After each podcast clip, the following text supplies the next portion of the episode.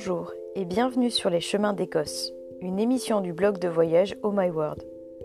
Je m'appelle Sophie Molévrier et dans ce podcast, je vous parlerai de voyage et de gastronomie dans mon pays d'adoption. De quoi vous faire rêver et vous donner faim. J'espère que ce voyage sonore vous transportera en Écosse alors que les voyages en personne sont compliqués ou impossibles en ce moment. Quelques minutes d'évasion depuis votre salon.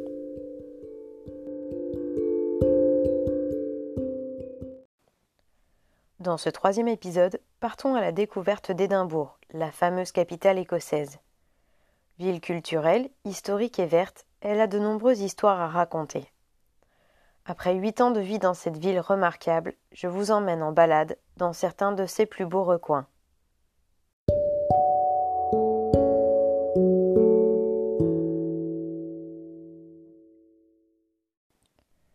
Assise dans l'herbe sous un cerisier du Japon en fleurs dans les jardins de Princess Street, je lève la tête pour observer les détails du château majestueusement installé sur son promontoire de roches.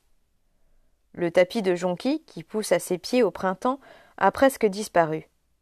Le soleil brille, mais l'air est frais. J'entends au loin un joueur de cornemuse jouer Amazing Grace, probablement à l'entrée du parc à côté de l'horloge de fleurs. Je saute sur mes pieds pour commencer ma balade. Mais quelle direction prendre? La vieille ville ou les quartiers de Dean Village et Stockbridge? Les ambiances de ces quartiers sont tellement différentes. Ma gourmandise me fait faire un détour par Grass Market, dans la vieille ville, avant de descendre vers Dean Village et Stockbridge. En temps normal, Grass Market est couverte de terrasses bondées de visiteurs cherchant à profiter du moindre rayon de soleil. Mais tout est encore assez calme par ici. Cela me donne l'occasion d'observer les détails architecturaux de ce lieu historique. J'ai du mal à croire que quelques siècles en arrière, Grass Market était le marché aux bestiaux de la ville. Elle a aussi la sombre réputation d'avoir été le lieu d'exécution des criminels d'Édimbourg. Du bout de la place, j'observe Victoria Street et ses boutiques colorées, un endroit pittoresque et bien connu des fans de Harry Potter. Je m'arrête finalement devant la boutique blanche et rose de Mary's Milk Bar. On y mange des glaces absolument délicieuses. Chaque jour, les parfums sont différents. Aujourd'hui, il y a caramel au beurre salé, lavande et chocolat au lait, pistache et cardamome, noix et cannelle. Je me décide pour caramel au beurre salé et noix cannelle. Un délice. Mais il est temps de reprendre mon chemin vers Dean Village. Après une dizaine de minutes de marche, je m'arrête un instant devant Kirkbray House, à l'entrée du pont de Dean Bridge. Comme suspendue dans le vide, cette maison est bizarrement installée. Il paraît qu'à l'intérieur, elle est tout aussi étrange, avec des escaliers qui mêlent nulle part et pas moins de six étages. Je descends la ruelle de Bellsbray et me retrouve directement au bord de l'eau. J'observe les bâtiments hors du temps, les maisons jaunes à colombages, la nature envahir les bords de la rivière. Je suis à dix minutes à pied du centre-ville d'Édimbourg et pourtant je pourrais en être très loin. Je flâne dans les ruelles de part et d'autre de la rivière. Tout est calme, on entend seulement l'eau. Après avoir observé les bâtiments de briques imposants de Wellcourt depuis la bord de la rivière, je décide de rentrer dans la cour de cet ensemble historique. J'observe le doux va-et-vient du linge séché sur les longues cordes qui traversent la cour. Un chat dort sur le pas d'une porte, et tous les escaliers sont décorés de petits pots de fleurs. Cet ensemble de bâtiments fut un des premiers logements sociaux. Il a été rénové au début des années 2000 par l'UNESCO. Me voilà sur le pont de Pass. Si je longe la rivière sur la gauche, j'atteindrai les deux musées d'art moderne situés au-dessus de la rivière. Si je continue vers la droite, j'arriverai dans le quartier de Stockbridge. C'est là que je décide d'aller. Je passe sous le pont gigantesque de Deanbridge et continue mon chemin en contrebas de la ville.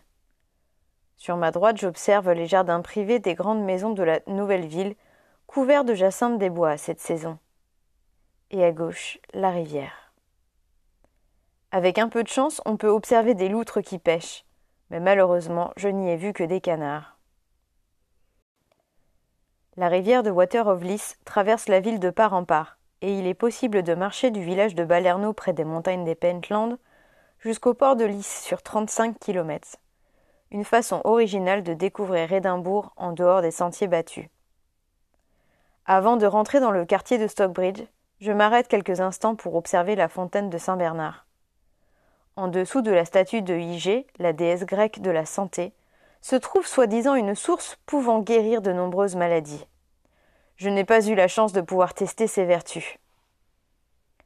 J'arrive finalement à Stockbridge, un quartier à la mode avec ses boutiques indépendantes, ses charity shops et ses restaurants.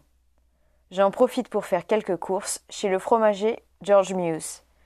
Ils ont une sélection de fromages écossais à ne pas louper. Mon petit préféré est le Lanark Blue. Pour terminer ma balade, je remonte vers Inverleith Park pour m'asseoir sur l'herbe au-dessus du petit étang. La vue sur la vieille ville et son château est spectaculaire, particulièrement au coucher du soleil.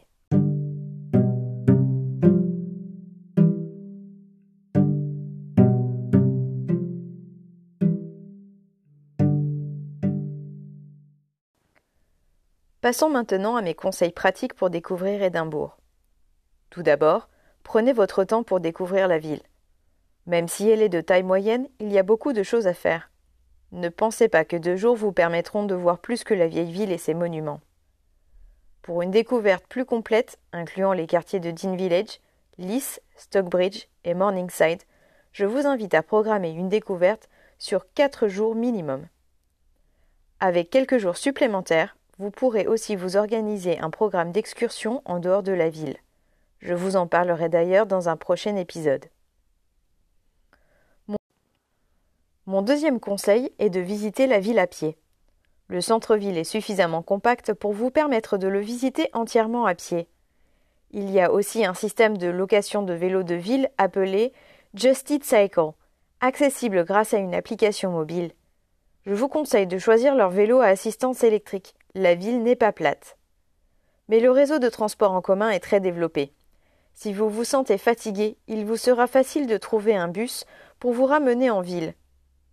Vous pouvez d'ailleurs payer votre billet avec votre carte bleue sans contact. Rien de plus simple. Achetez vos billets à l'avance pour vos activités. C'était déjà le cas avant la pandémie, mais c'est maintenant essentiel à cause de la distanciation sociale.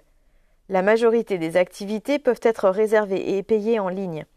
Vous n'aurez plus à faire la queue pour accéder aux attractions, et vous serez sûr de pouvoir les visiter au moment voulu. Planifiez et réservez les restaurants que vous désirez tester à l'avance, particulièrement si vous souhaitez tester une adresse à la mode. Certains restaurants doivent être réservés deux ou trois semaines avant. Je vous conseille de prévoir un peu de temps pour déguster un afternoon tea dans un hôtel comme le Balmoral ou la Signette Library, un lieu historique magnifique. C'est un repas de mignardise salé et sucré servi avec un thé ou un café, une spécialité britannique. Testez aussi un pub comme le Beau Bar sur Victoria Street ou un bar à cocktails comme le Head and Tails, le Lucky Liquor ou Hood the Redeemer. Pour les amateurs de whisky, il faudra tester la Scotch Whisky Society ou le Scotch Bar du Balmoral offrant plus de 600 références de whisky écossais. Notez que Johnny Walker ouvre un grand centre de découverte sur Princess Street à partir de l'été 2021, avec un bar rooftop avec vue directe sur le château. J'ai hâte de le découvrir.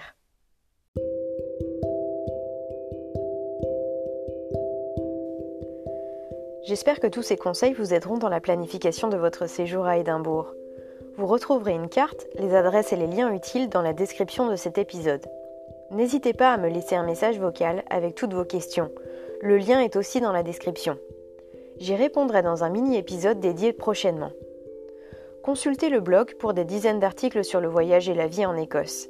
Si vous souhaitez des conseils personnalisés pour organiser votre voyage, je vous y propose un service de vérification ou de construction d'itinéraire en fonction de vos envies et de vos besoins. Merci d'avoir suivi sur les chemins d'Écosse. N'hésitez pas à laisser un commentaire, une note ou à le partager avec vos amis afin de le faire connaître. A très vite dans un prochain épisode.